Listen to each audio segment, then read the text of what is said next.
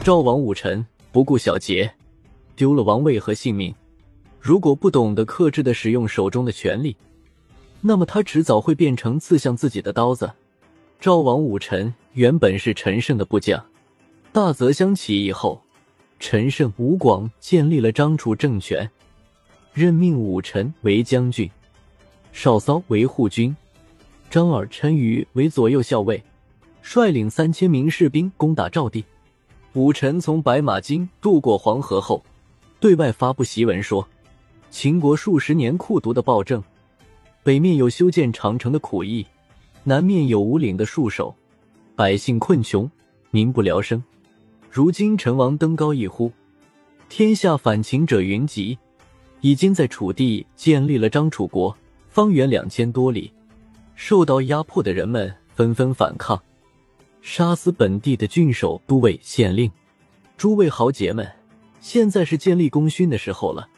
武臣的一通檄文，无疑点燃了民间反抗暴政的烈火。他的部队很快就发展到了几万人，攻下了赵地的十几座城。不过，燕赵一带仍有很多秦国将士坚守城池。范阳人蒯通认为，一座一座地攻占城池，时间长，代价大，不如发布檄文，只要投降的就立刻授予官职。武臣接受了这个建议，很快就有三十多座城池不战而降。前期的武臣勇猛善战，进取心强，能够宣传大泽乡起义军的精神，善于采纳部下的建议，建立了不少功业，其作为可圈可点。前二零九年八月，武臣夺取了赵地的中心城市邯郸，也就是战国时期赵国的都城。此时，张耳、陈馀劝武臣自立为王。武臣自称赵王后，以陈馀为大将军，张耳为右相，少骚为左相。称王的武臣脱离了起义军的序列，不再听从陈胜的命令。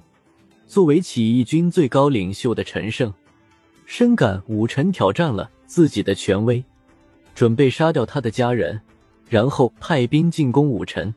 房军劝陈胜说：“我们的敌人是秦国，如果这时候与武臣结仇，不是又树立了一个敌人？不如认可他的王位，祝贺他，并让他领兵向西攻打秦国。”陈胜勉强接受了房军的建议，随即派使者向武臣祝贺，并命令他率军攻秦。但武臣不听号令。而是派大将韩广攻打燕地，李良进取常山，张衍谋取上党。武臣自立为王后，他的部下也有样学样。韩广夺取燕地后，很快就自立为燕王，不再听武臣的诏令。武臣大怒，派张耳、陈馀收拾韩广。离奇的是，韩广没有被打败，武臣却被燕国的士兵俘虏了。有了武臣这个肉票。韩广决定好好勒索一下赵国，他要求分割赵国一半的领土，以交换赵王武臣。张耳和陈馀这两个鬼精不可能这么容易就范，便派出一波又一波使者，想通过外交努力让燕国释放武臣。韩广懒得和他们废话，直接将派来的使者拉出去杀掉了。派往燕国的十几个使者被杀后，张耳和陈馀开始慌了。这时候。一个在史书上连名字都没有的小人物出场了。之所以这样说，是因为这个人是饲养族，大概就是连正规士兵都不算的勤杂兵。可就是这个小人物，说自己能救回赵王。张耳和陈馀此时没有其他办法，就死马当活马医，把这个人派了出去。饲养族到了燕国后，对燕国将领说：“你们知道我是来做什么的吗？”燕将很不以为然的说：“又是一个来送死的吧？”饲养族不接他的话茬，反问道：“你们认为张耳、陈馀是什么样的人？”燕将不傻，说道：“那是贤明的长者。”饲养族又问：“那你们知道他们想干什么？”燕将大笑：“不就是想救赵王吗？”饲养族笑了，说道：“那你们就大错特错了。”他们二人久久不肯答应割地。是期望你们杀了赵王。这两个人都是豪杰，挥马扬鞭就夺取了赵国的几十座城池，怎么肯久居人下？只是最初人心不稳，才没有称王。如今赵地已经平定，等你们杀了赵王，他们正好瓜分赵国的土地，并打着为赵王复仇的旗号来进攻你们。一个赵王尚且让你们头疼，两个王加攻，燕国能不灭亡吗？司养族的一番话，彻底击溃了燕国君臣的心理防线。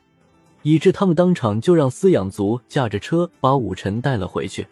武臣返回邯郸后，并没有反省这场轻率的内部争斗，也没有做任何调整。这意味着更大的祸患将会降临。所有发动起义的武装豪杰，都以为自己会成为笑到最后的胜利者，登上称孤道寡的宝座。殊不知，等待他们的是死神收割人头的镰刀。被赵王武臣派去攻取常山郡的李良获胜后，派人报捷，又被武臣派去夺取太原郡。李良率领大军前进到十邑今石家庄西南时，秦国大将王离率领防守长城的劲旅南下，封锁了太行山的咽喉要道井陉关，堵住了李良的去路。秦将王离是将门之后，祖父是秦国名将王翦，父亲是汉将王奔。王离精通上兵伐谋、下兵攻城的道理，决定用攻心计对付李良。于是，他给李良送去一封没有缄口的信。这封信是以秦二世胡亥的口吻写的，劝告李良认清局势，投降秦军。不但不追究他造反的罪行，反而封赐能使他显贵的官职。李良看完之后，对这封信的真实性充满怀疑。没有做任何回应，而是率兵回到邯郸，准备向赵王武臣请命增加兵马再战。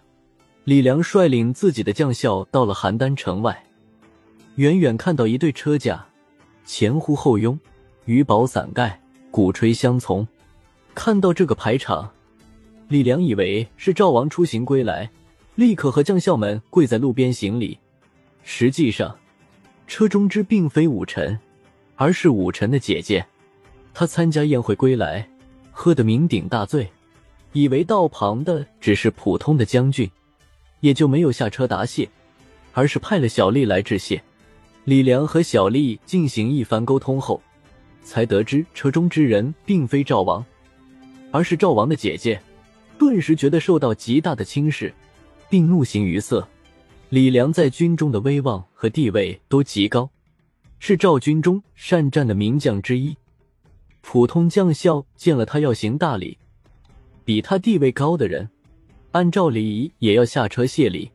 秦汉素来多刚烈之士，李良在属下面前受到这种侮辱，没有拔剑自杀就算了，偏偏有人还火上浇油。